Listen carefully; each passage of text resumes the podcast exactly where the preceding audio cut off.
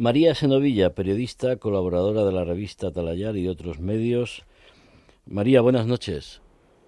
Buenas noches, Javier. María, eh, creo que estás, y además te lo mereces, camino de regreso a, España para pasar las Navidades con, tu familia, pero estos días has estado en, en Gerson. ¿Qué te has encontrado en ah. Gerson? Así es, estoy, bueno, todavía estoy en Odessa, estoy cruzando Odessa para, para poder salir y esta semana en Gerson los testimonios que he podido recoger te aseguro que han sido terribles, testimonios de la persecución a la que los rusos han sometido a los ciudadanos ucranianos, eh, tanto para que delataran pues a, las personas que fueran eh, leales al gobierno de Zelensky, como también a la hora de celebrar esos referéndums ilegales, eh, cómo intentaban recabar apoyos por parte de autoridades, de alcaldes, de diputados, exalcaldes, exdiputados, porque Rusia puso su propia administración.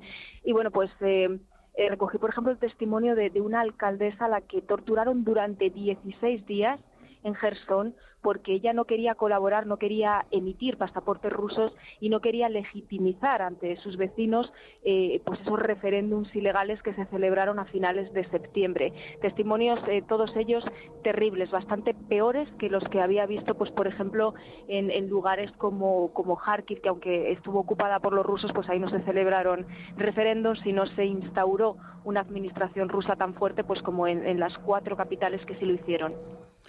¿Piensas que mm, el, respaldo que ha recibido Zelensky en, en, Washington, allí sobre el terreno, con lo que tú has podido conversar en las últimas horas con la gente de allí, les va a dar capacidad para poder seguir resistiendo, incluso teniendo una actitud ofensiva para recuperar terreno perdido?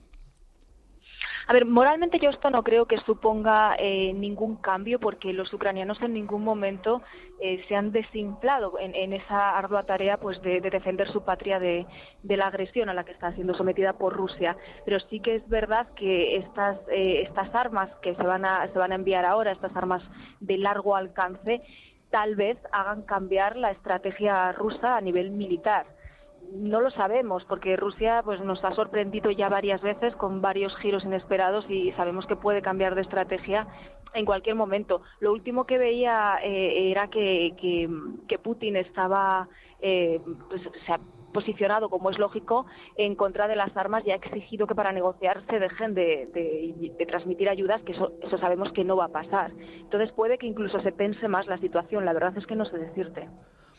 Sobre el terreno, em, la gente em, sigue sin luz, sin calefacción, porque los, los ataques de rusos van a destruir ese tipo de instalaciones, aunque luego se intenta se intentan recuperar. ¿Cómo, cómo has vivido estos últimos días en, en toda esa zona? Y sobre todo pues en Gerson, porque quizá en Gerson eh, sea una, una localidad que todavía no hemos contado todo lo que haya que contar. ¿no? Eso es. Mira, en Gerson los rusos justo antes de, retirarse volaron la central eléctrica que digamos era el nudo que conectaba a todas las pequeñas centrales para el suministro. Por eso Gerson los primeros días después de la liberación estuvo en un blackout absoluto, no había internet, no había electricidad, no había calefacción, no había absolutamente nada. Sí que es cierto que eh, acudieron operarios pues desde Nikolai, desde Odessa y han parte de, esa red eléctrica.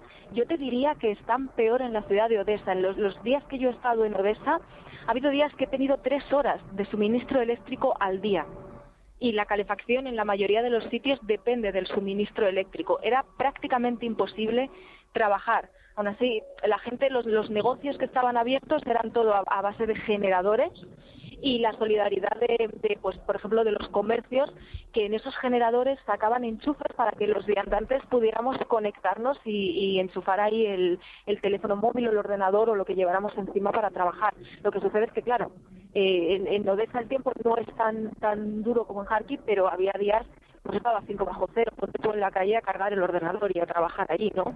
Bueno, y los puntos que siempre nos has estado comentando esta semana es de invencibilidad, donde se da de, comer caliente a las personas, esos puntos siguen, siguen haciendo su trabajo y con más gente todavía, ¿no?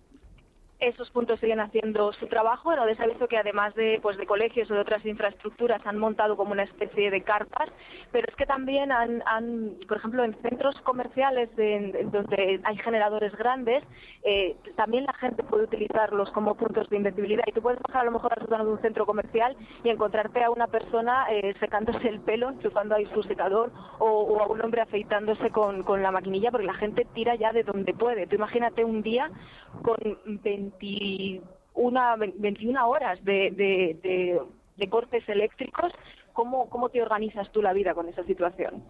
Esa es la guerra, más allá de, de las declaraciones políticas y de los dirigentes, la guerra que sufren los ciudadanos de a pie.